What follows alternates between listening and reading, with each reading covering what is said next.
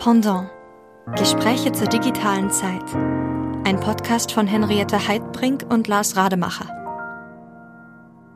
Heute sind wir wieder zusammengekommen, um eine neue Folge von unserem Podcast Pendant Gespräche zur digitalen Zeit aufzunehmen. Und ich freue mich, dass wir jetzt hier zusammensitzen, nämlich trotz Corona, jeder im eigenen im eigenen, ich weiß gar nicht, ehrlich gesagt. Ich sitze in meinem Arbeitszimmer. Lars, glaube ich, auch. Unser Studioglas Linda Hülsmann kann uns gleich erzählen, wo sie sitzt. Und ich würde einfach mal Lars begrüßen, mein Pendant, und ihn bitten, Linda unseren Zuhörerinnen und Zuhörern vorzustellen.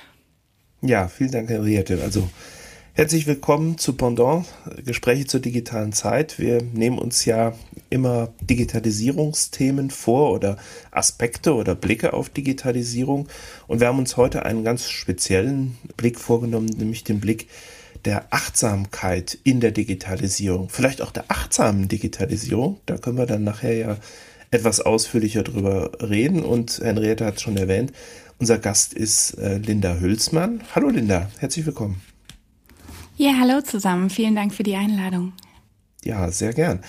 Ähm, Linda stelle ich kurz noch vor, die hat an der Universität Essen Sport und Philosophie studiert, mit dem Ziel, Lehrerin zu werden, ist jetzt ähm, das auch schon seit einigen Jahren, hat erst ihr Referendariat gemacht in Oberhausen und hat äh, dann eine Teilabordnung bekommen an die Universität Dortmund als wissenschaftliche Mitarbeiterin und ist dort jetzt seit 2019 fest zu 100 Prozent am Institut für Philosophie der TU Dortmund. Ja, und beschäftigt sich mit einer Dissertation auch zum Thema Achtsamkeit. Was das genau ist, das wollen wir jetzt alles so ein bisschen eruieren in so mehreren Kreisen. Und ich würde mal vielleicht genau mit dem Punkt starten. Wir lesen und hören und ähm, haben ja überall mittlerweile Zeitschriften. Der Bahnhofsbuchhandel habe ich den Eindruck, quillt geradezu über vor entsprechender Literatur. Alles rund um Achtsamkeit, Magazine, die Happiness und anders heißen. Was verbirgt sich denn für dich hinter dem Begriff Achtsamkeit, Linda? Ja, das ist eine spannende Frage. Also Achtsamkeit ist im Prinzip eine Fähigkeit, die wir alle von Natur aus mitbringen und die uns wieder sensibilisiert für den jeweiligen Augenblick, für die Gegenwart. Und dahinter verbirgt sich im Prinzip auch die Idee von Präsenz. Also wirklich im jeweiligen Moment präsent zu sein mit allen Sinnen und dem, was gerade in einem vorgeht.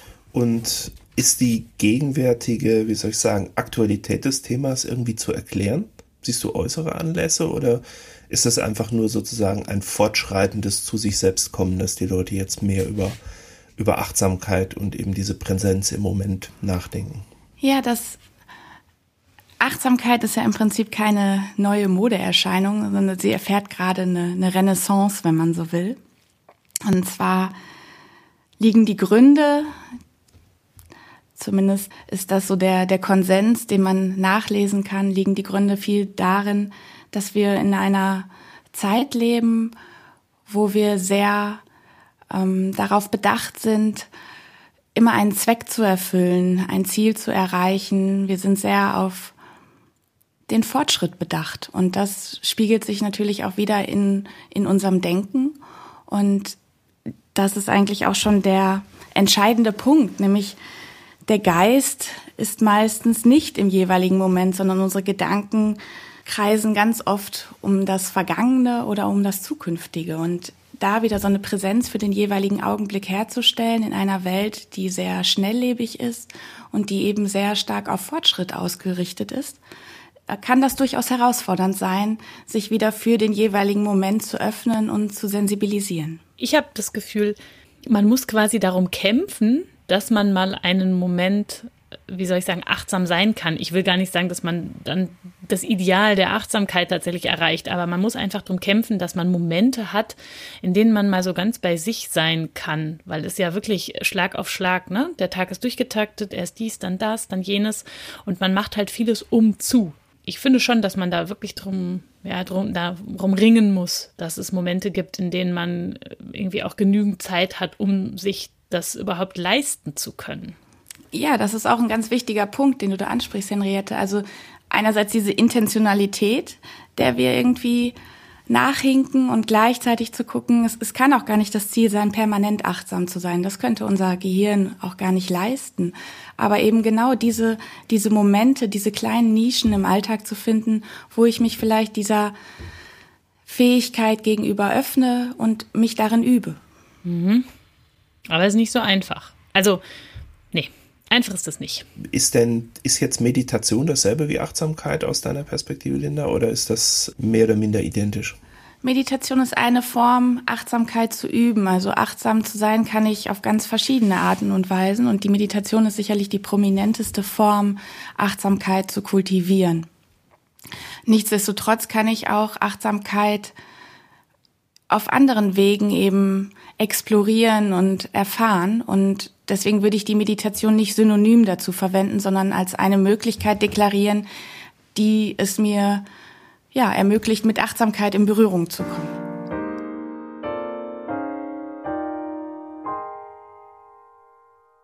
Ich fände es ganz cool, Lars, wenn wir mal überlegen, also du und ich, wie wir mit Achtsamkeit oder Meditation überhaupt in Verbindung gekommen sind oder welche Rolle das sozusagen bei uns spielt, weil ich weiß zum Beispiel nicht genau, wo du da stehst. Ja, ja, ich meine, ich habe ja einerseits so sehr verschüttete alte Bezüge, die bis in mein Theologiestudium zurückreichen und ähm, auch Beschäftigung ähm, damit, wo ich früher auch in in, in Klöster, meistens Benediktinerklöster, zu Schweigeseminaren gefahren bin. Das ist so wirklich so eine Phase kurz nach meiner eigenen Ausbildung und nach dem Studium gewesen. Und ähm, ja, und dann war ich da relativ lange von weg.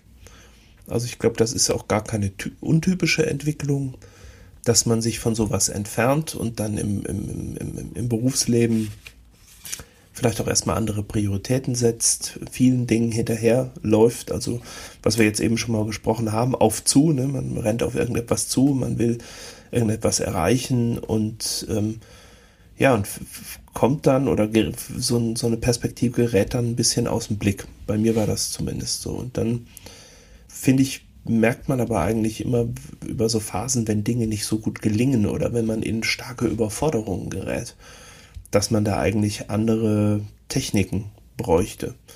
Und so war das bei mir jetzt in den letzten Jahren, dass ich da einfach mehr dazugekommen bin und ähm, hm, ja, und dann jetzt versuche, bestimmte Zeiten einzuhalten, bestimmte Zeiten auch in der Woche zu reservieren dafür. Und ich gebe mal sofort zu, es fällt mir beileibe nicht leicht.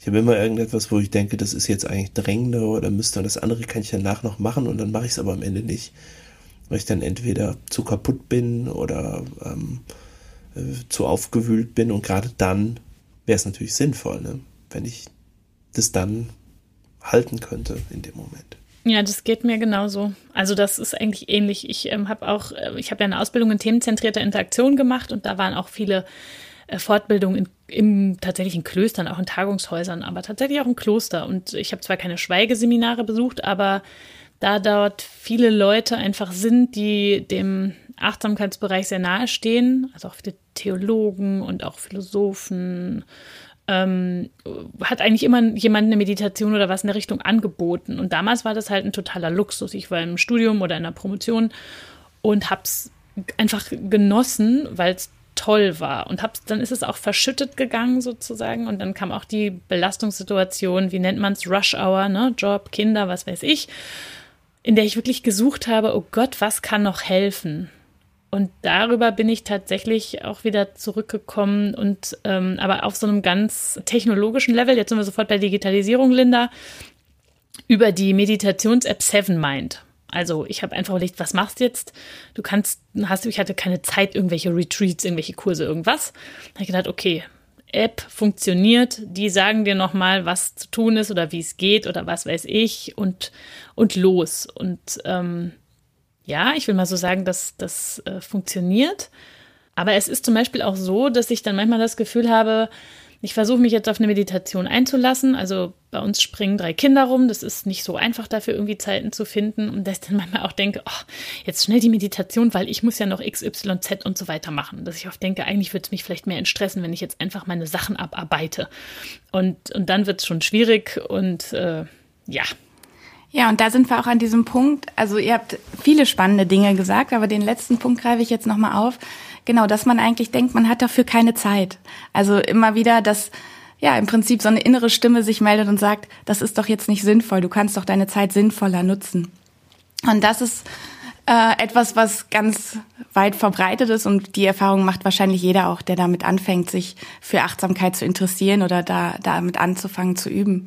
Und da besteht genau dieser Knackpunkt, dass, dass es nicht nur um diesen Well-Being-Aspekt geht, also so, ich meditiere mal, um mich ein bisschen zu entspannen, gerade wenn die Zeit dafür da ist, sondern wenn ich Achtsamkeit als eine Qualität und Fähigkeit in mein Leben integrieren möchte und auch kultivieren möchte, dann ist es ganz wichtig, dass ich das regelmäßig tue und dass ich das vor allen Dingen auch mit einer gewissen Haltung tue, die ja auch Disziplin verkörpert. Also John Kabat-Zinn, der ist ja der Begründer des MBSR-Programms, was hier in der westlichen Welt sehr prominent vertreten ist.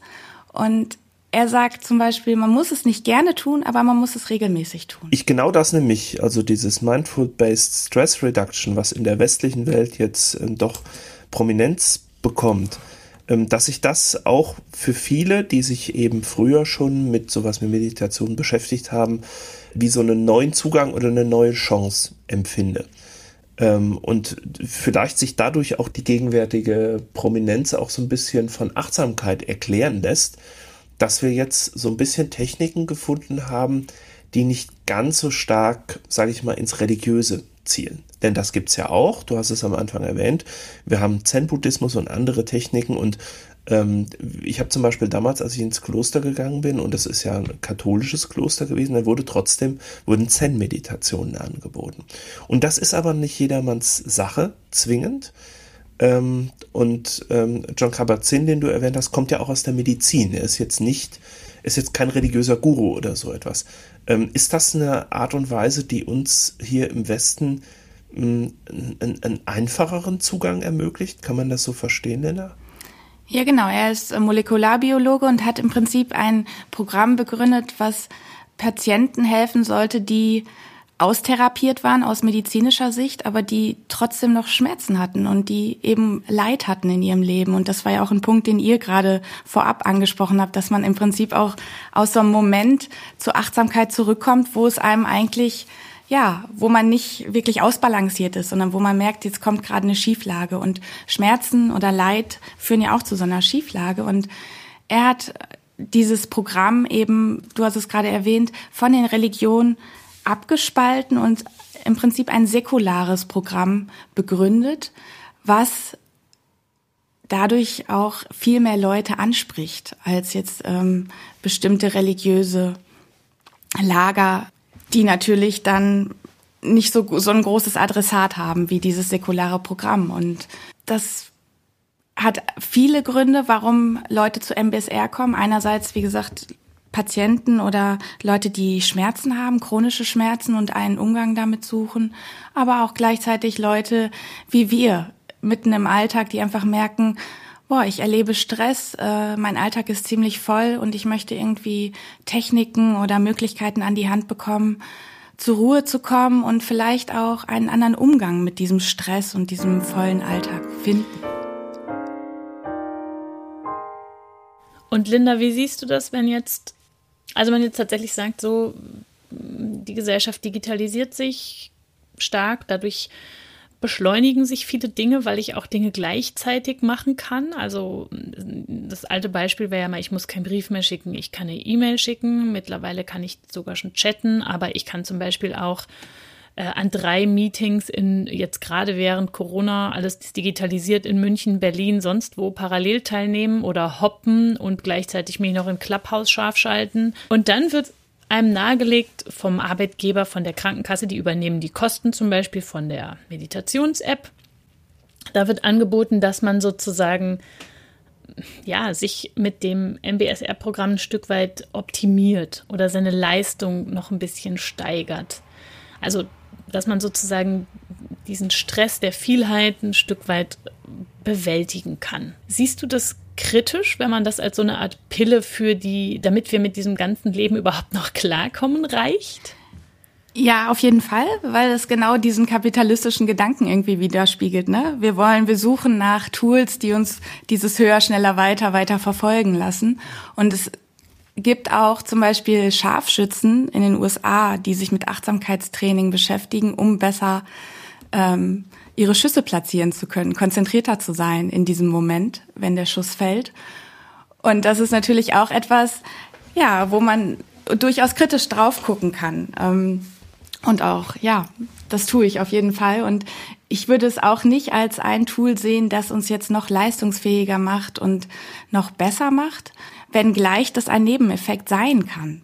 Aber das sollte nicht die Hauptmotivation sein, sondern die, ich meine, es kann die Hauptmotivation sein, es kommt ja auch immer darauf an, welchen Hintergrund man hat, aber ich selber lehne das ab, weil ich das eben zu sehr in diesem kapitalistischen Gedanken verfestigt sehe.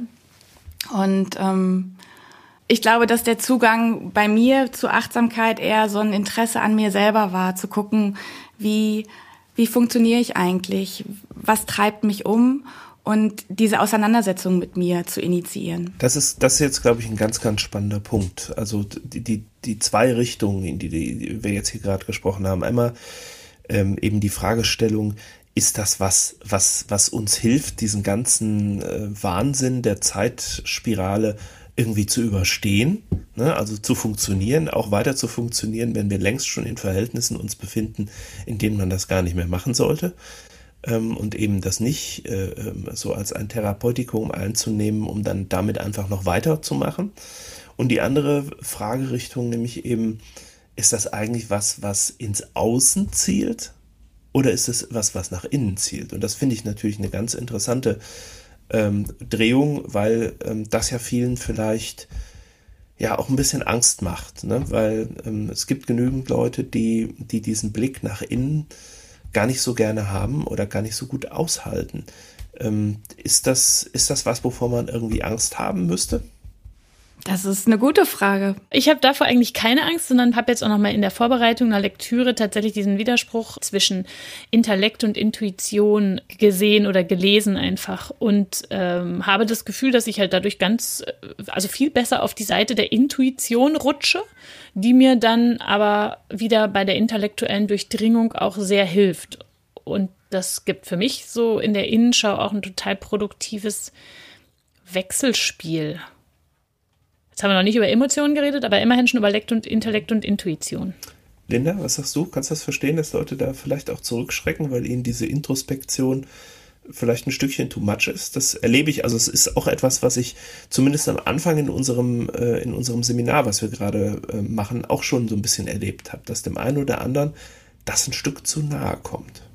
Ja, kann ich auch absolut verstehen. Habe ich auch die Erfahrung gemacht. Ich habe das ja auch in der Schule mit Schülern probiert oder auch mit Studierenden. Und das ist halt, das, das war auch der Punkt, wo ich von meinte, Achtsamkeit ist nicht synonym mit Meditation zu sehen, weil ich eben auch anderen Zugang finden kann. Ich habe nur nicht, nicht nur diesen einen Zugang. Und Meditation ist eben auch nicht für alle geeignet unbedingt. Ne? Also da muss jeder schauen, ist das überhaupt eine Art, die ich mir vorstellen kann und der ich der ich mich auch wirklich aussetzen kann. So. Was wäre denn jetzt typische andere Zugänge? Ähm, Yoga ist noch ein Zugang, der sehr populär ist. Dann gibt es ähm, Zugänge, die man auch im, also in der Bewegung macht. Yoga ist ja auch eine Bewegung, aber man könnte jetzt auch zum Beispiel wandern. Es gibt mittlerweile so achtsame Wanderungen in der Natur, die angeboten werden, wo ich quasi mit mir bin, aber mich nicht auf dieses Kissen setze oder wie beim Zen-Buddhismus vor eine weiße Wand und vielleicht, ja, dadurch mich unwohl fühle, mich so, so sehr stark mit mir auseinanderzusetzen. Wenn ich in der Natur bin, habe ich immer noch ja, den Blick, den ich immer schweifen lassen kann. Ich, ich kann mich einbetten in dieses Setting, was vielleicht leichter fällt, als wenn ich wirklich dieses solitäre, ich setze mich auf ein Kissen und gucke in mich hinein, zelebriere. Also wenn das funktioniert, dann müsste doch eigentlich auch Sport gut funktionieren. Ich, meine, ich habe fast in jeder Sportart eine Art von, wie soll ich sagen, auch eine Art von Redundanz, in die ich mich auch versenken kann. Also auch dieses Flow-Erlebnis nach Csikszentmihalyi oder so. Und ähm, da bin ich ja auch stark bei mir selber und, und sehr nah an meinem Atem. Würdest du das gelten lassen? Also kann man Achtsamkeit über Sport üben? Ähm, das würde ich in Frage stellen. Also ich glaube, dass man achtsame Momente haben kann beim Sport, aber ich glaube nicht, dass diese Praxis, so wie ich Achtsamkeit verstehe, dass ich wirklich ähm, mich hinsetze, in mich hineinschaue und gucke. Also ich suche mir einen Anker. Ich suche mir einen Anker, der mich immer wieder in die Gegenwart zurückbringt, wenn ich eben abdrifte mit meinen Gedanken oder wenn Geräusche mich ablenken oder andere Dinge, die sich gerade auftun.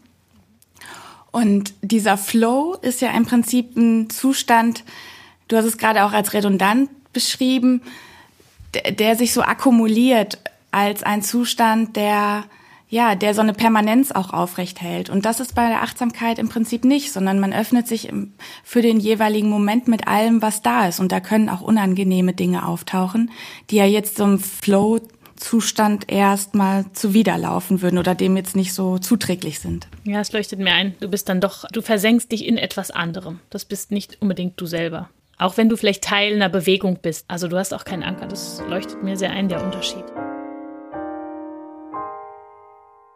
Jetzt wollen wir noch vielleicht einen, einen Kreis gedanklich mit hinzunehmen, denn Linda hat es eben schon gesagt, sie macht das mit, mit ihren Schülern, hat sie das gemacht. Sie macht das jetzt in der Hochschullehre. Das ist ja auch der, der Kontakt, den wir da jetzt äh, bekommen haben. Das ist ein Programm, das nennt sich eben achtsame Hochschullehre. Es gibt auch eine, eine Website dazu, kann man nachschauen, einfach googeln, achtsame Hochschullehre. Da sieht man, dass eine ganze Reihe von Hochschulen ausgehend von einem Thüringer Modellprojekt sich zurzeit mit sowas beschäftigen. MBSR ist natürlich schon älter und umfassender und du bist ja auch MBSR Trainerin. Was konkret machst du denn jetzt alles ähm, in deiner Lehre konkret? Was bietest du alles für Studierende an oder was hast du auch für deine Schüler angeboten? Ja, vielleicht kann man das auch nochmal in den Kontext unserer, unseres Themas der Digitalisierung stellen. Also ich merke einfach, dass es sowohl den Schülern als auch den Studierenden schwerfällt, zur Ruhe zu kommen an manchen Punkten. Und das führe ich eben auch einerseits zurück auf diese Digitalisierung. Und Henriette hat es vorhin so schön beschrieben. Es erleichtert einerseits eine E-Mail schreiben zu können und keinen Brief mehr zur Post bringen zu müssen. Und andererseits führt es aber auch dazu, dass wir permanent erreichbar sind. Also da selber diesen Schnitt zu finden, wann ist Schluss und das Smartphone und die Nutzung des Smartphones, die ja in den jüngeren Generationen sicherlich noch mal anders stattfindet als vielleicht äh, in unserer Generation, hat das bei mir so einen so einen Blick, den Blick dafür geschärft, wo, wo kann ich da eigentlich ansetzen? Was ist da für ein Bedarf? Und dann kam meine eigene persönliche Erfahrung mit der Achtsamkeit und der Meditation da zum Tragen. Und ich habe einfach gespürt, was das für mich für Effekte hat und habe das versucht anzubieten als ein Angebot und habe gemerkt, dass gerade da ein starkes Bedürfnis besteht, auch seitens Schülerinnen und Schülern, aber auch Studierenden, genau solche Momente für sich in den Alltag zu integrieren und ja auch genau wieder in Berührung zu kommen mit dieser Qualität des Moments und sich nicht zu verlieren, weil wenn wir es schaffen, immer wieder diesen Anker, den ich gerade angesprochen habe, zu halten, beziehungsweise bei diesem Anker zu verweilen, dann kann sich der Geist beruhigen und wir sammeln uns.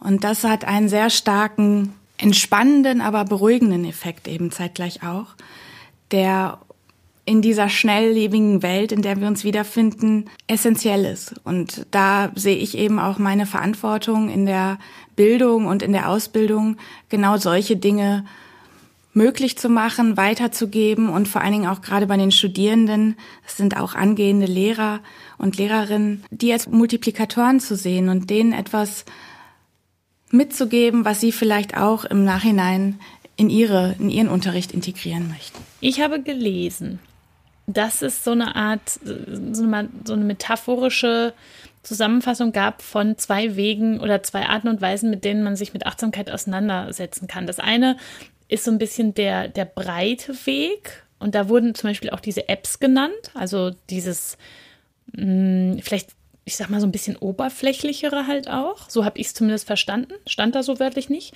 Und das zweite wurde bezeichnet als der tiefe Weg, also die intensive Art der Praxis. Wie komme ich jetzt vom breiten Zugang zu einem intensiveren Zugang?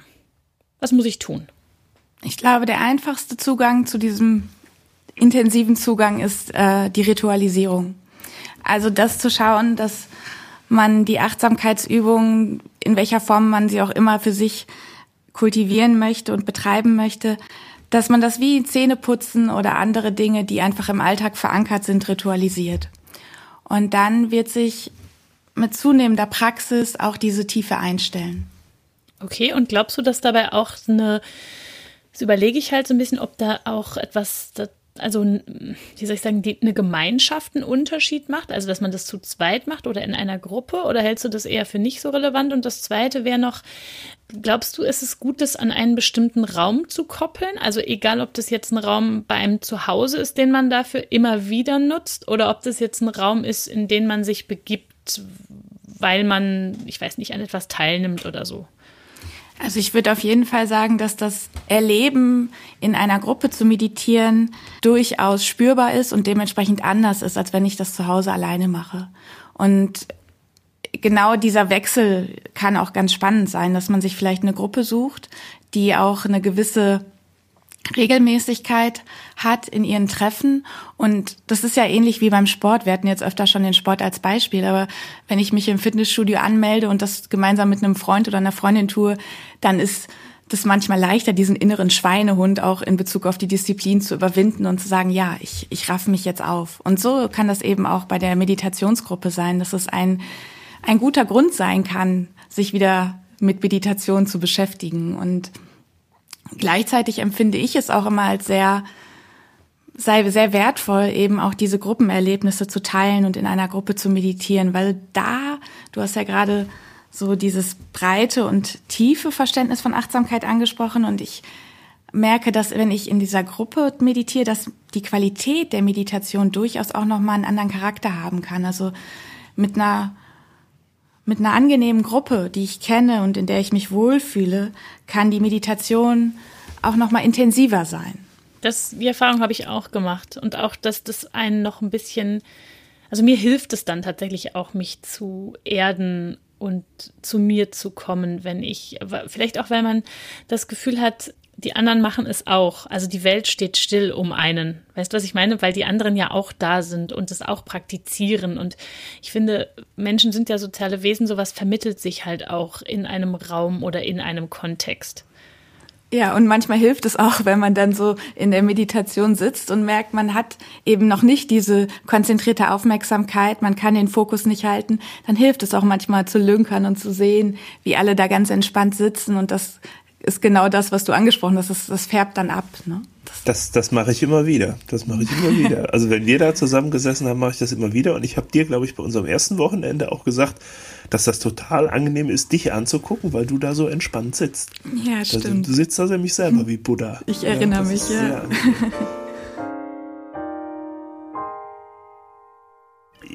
Jetzt vielleicht aber doch nochmal ganz konkret, das kann man ja nochmal aufnehmen. Also dieses, mh, hm, äh, diese Ritualisierung. Ähm, wie machst du das denn jetzt genau mit den Studierenden? Was bietest du denen konkret an?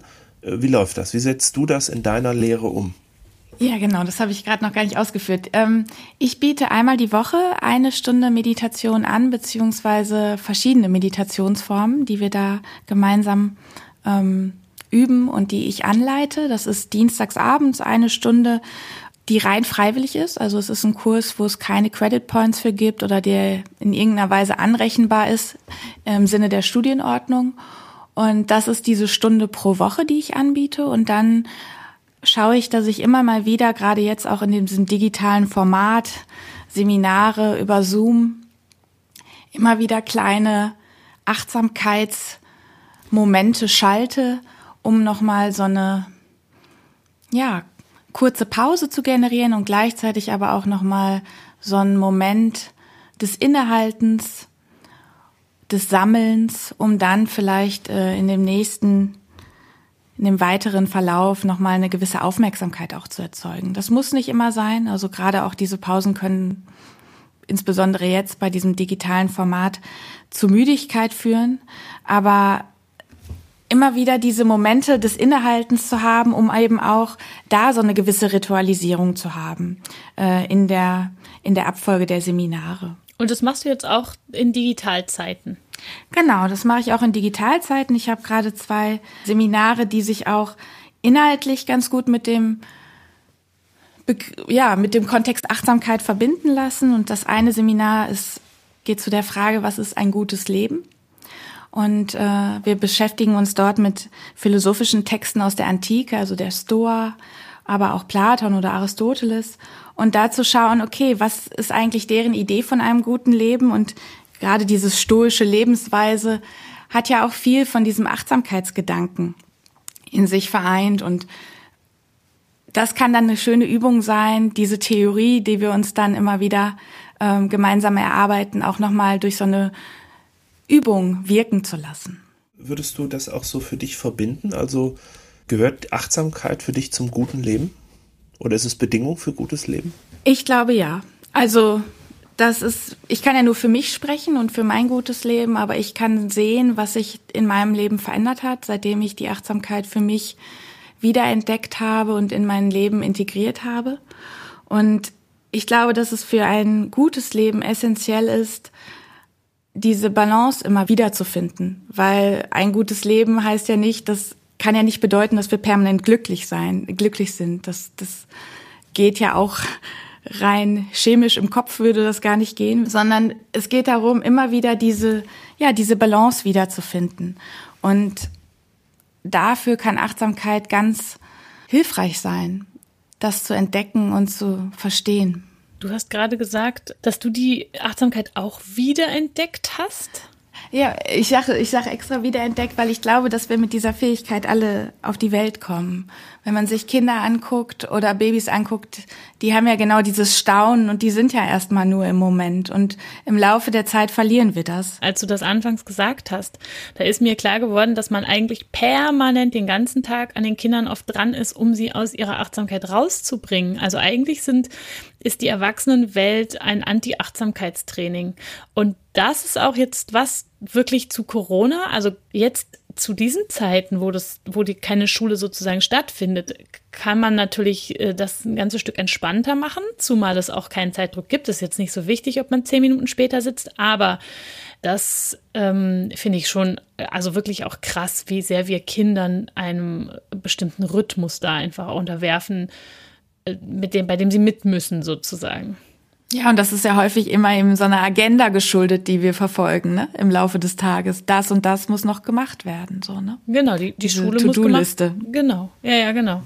Ja. Jetzt mhm. habe ich ja schon mehrfach angesprochen, dass ähm, Linda und ich da zurzeit so, so, so einen Kurs machen. Linda hat ja sowieso viel mehr Erfahrung, ähm, ohnehin schon über die MBSR-Ausbildung und ähm, ich würde gerne noch mal eine, eine, einen kleinen Richtungswechsel machen in Richtung ähm, eben einer verbreiterten, also Initiative, das eigentlich jetzt an den Hochschulen insgesamt unterzubringen. Denn ähm, wir versuchen das jetzt gerade bei uns ja schon an der Hochschule in einigen Bereichen.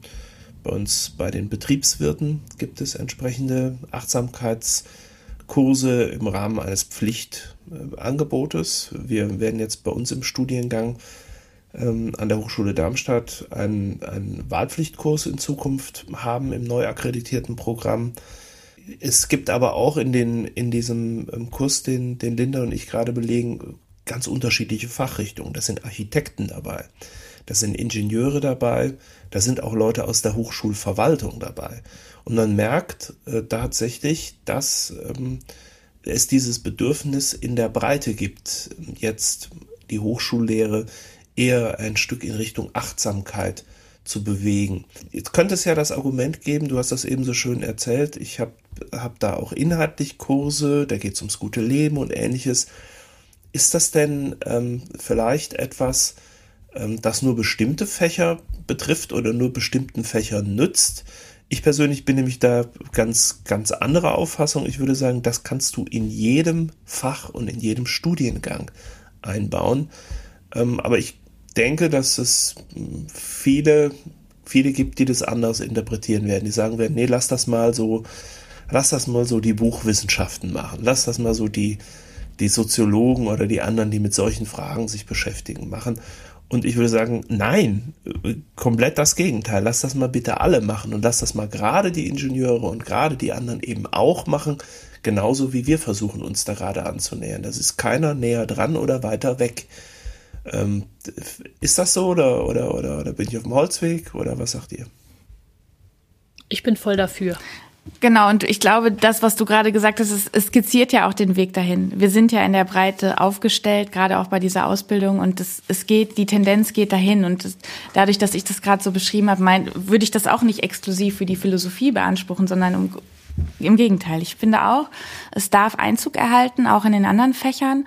Und genau das ist, glaube ich, auch dieser, ja, diesem Zeitgeist geschuldet, den wir jetzt schon öfter angesprochen haben, dass wir in einer Welt leben, die sehr schnelllebig ist und die sich natürlich auch an den Hochschulen bemerkbar macht.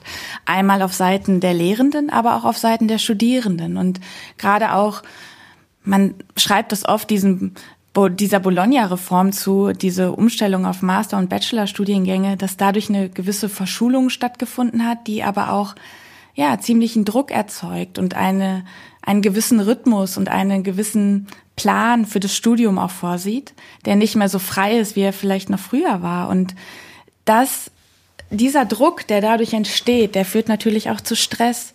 Und da kommen wir vielleicht jetzt nochmal in so eine biologische Erklärung auch rein, weil wenn ich, Stress ist ja eine Reaktion, die einmal neuronal abläuft, aber eben auch körperlich. Und das ist eine Situation, die wir dadurch, dass sie körperlich auch stattfindet, eigentlich abgebaut werden muss. Wenn wir aber ständig Stresssituationen erleben, die sich akkumulieren, bevor wir sie abgebaut haben, dann besteht die Gefahr, dass es zu chronischem Stress kommt.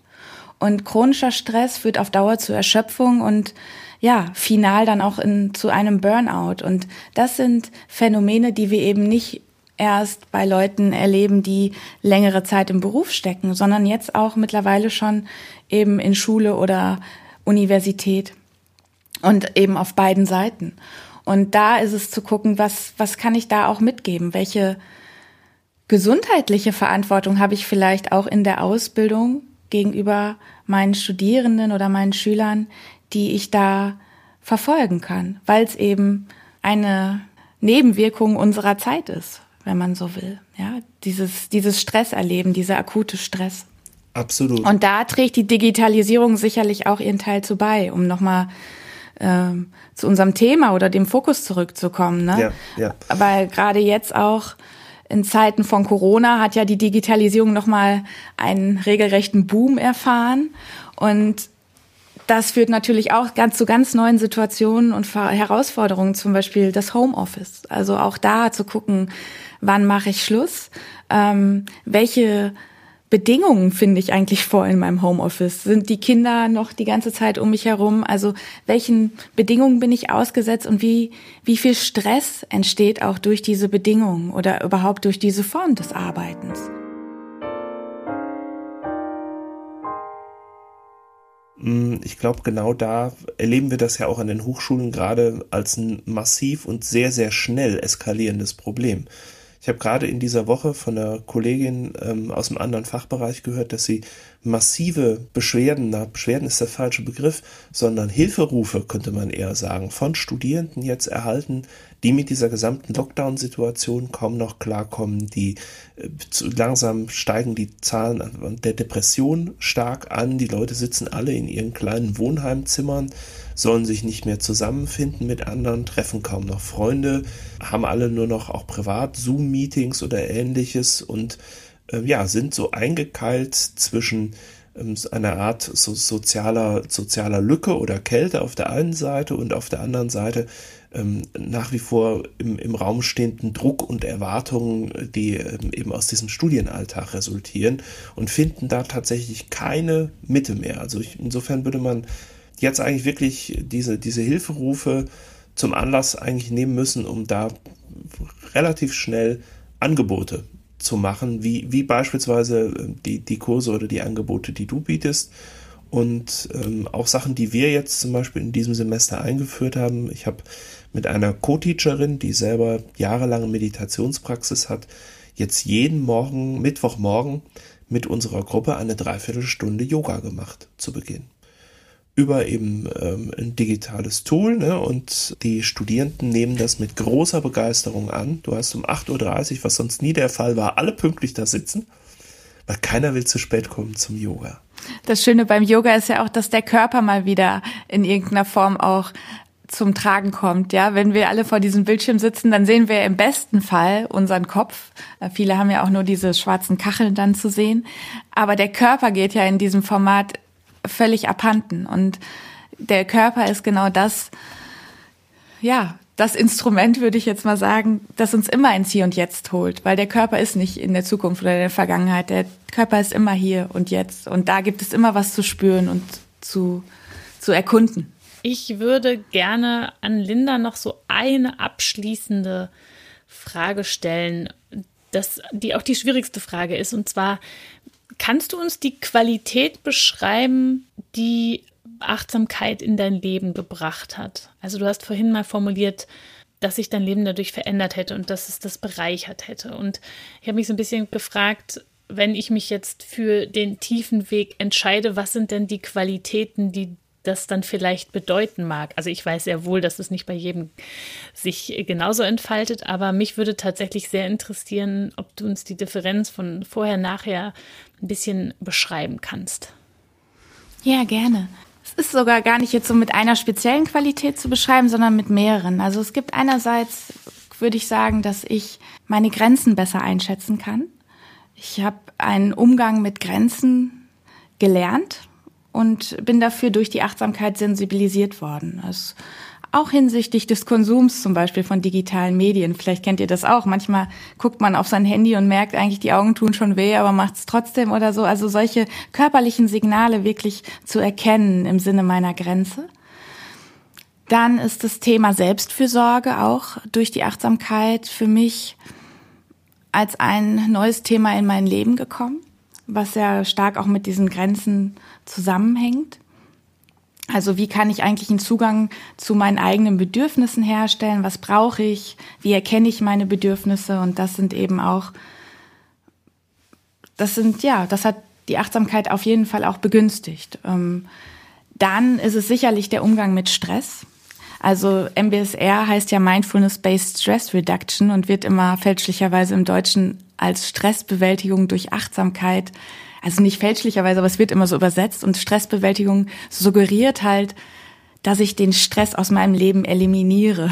Und das ist es nicht. Stress ist, wird immer da sein. Die Frage ist nur, wie gehe ich damit um? Und ich glaube, dass ich da durch die Achtsamkeit wirklich einen anderen Umgang mit Stress für mich erfahren durfte und vor allen Dingen mittlerweile auch an den Tag legen kann. Ja, dann diese, diese Qualität und diese Wertschätzung des Augenblicks. dass gleichzeitig, was, das haben wir hier noch gar nicht angesprochen, was mir sehr am Herzen liegt auch, ist das Mitgefühl. Also äh, Achtsamkeit hat bei mir auch diese Qualität des Mitgefühls stärker ausgeprägt und ein Bewusstsein dafür geschaffen, Mitgefühl zu haben. Auch so Werte wie Dankbarkeit, ja, sich dankbar zu fühlen für das, was da ist und last but not least auch sowas wie Konzentration. Also wir haben ja jetzt erstmal nur als so über Werte gesprochen, die vielleicht so einen sehr starken Charakter haben von gesundheitlichen Komponenten, aber wir können ja auch, das wurde ja vorhin auch schon mal angesprochen, im Zuge eines Enhancements.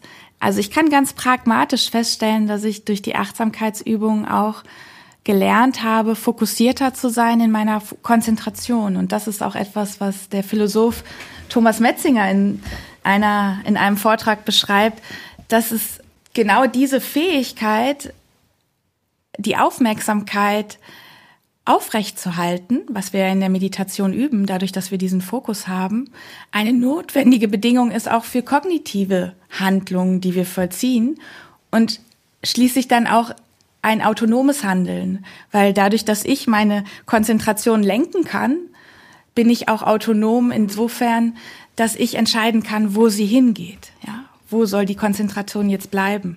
Und da ist es ja auch gerade in der Digitalisierung, vielleicht kennt ihr das auch, man nimmt sich vor, seine Mails zu checken und wird alleine durch die Pop-ups an der Seite oder irgendeine Werbung immer mal wieder abgelenkt oder man alleine schon dadurch, dass man vielleicht das Fenster, den Browser öffnet und dort die zuletzt geöffneten Fenster erscheinen und man doch verführt wird, anstatt den direkten Weg zum Mail-Eingang zu gehen, um die zu checken, doch nochmal in Social Media oder so abbiegt. Also da zu gucken, wie, ja, wie gehe ich mit dieser Aufmerksamkeit um und mit meiner Konzentration. Und das ist etwas, was, ja, was auch auf jeden Fall eine Qualität ist, die sich dadurch ergeben hat. Also ich finde, das ist ein ganz reichhaltiges und verheißungsvolles Schlusswort, Lars, oder? Absolut, absolut. Wir konnten noch über so viel reden, über Perspektiven, über Ausbildung, über Esperanza, deinen Hund, mit dem du ja auch zusammen äh, Kurse anbietest und so weiter. Aber ich glaube, für heute setzen wir tatsächlich den Schlusspunkt hier. Es war sehr interessant. Vielen Dank, liebe Linda, dass du uns so viel Einblick gegeben hast. Und ja, ähm, ich glaube, wir wünschen eine, allen jetzt dann doch wieder eine digitale Zeit, Henriette, aber eine weniger digitale Zeit. Wir wünschen allen eine achtsame Zeit. Eine achtsame Zeit, okay. Herzlichen Dank an euch. Ja, Linda, vielen, vielen Dank, dass du da warst. Wir haben viel gelernt, also ich zumindest. Ich wollte euch doch noch verraten, wo ich sitze, nachdem ihr gesagt habt, wo ihr im Arbeitszimmer seid. Ich sitze in meinem Wohnzimmer übrigens. Und vielleicht können wir, können wir die Zuhörer in eine achtsame digitale Zeit verabschieden. Sehr gut, sehr gut, sehr gut. Also, dann wünschen wir euch allen eine achtsame digitale Zeit und freuen uns schon aufs nächste Mal. Vielen Dank. Genau. Vielen Dank. Danke. Tschüss. Tschüss. Tschüss.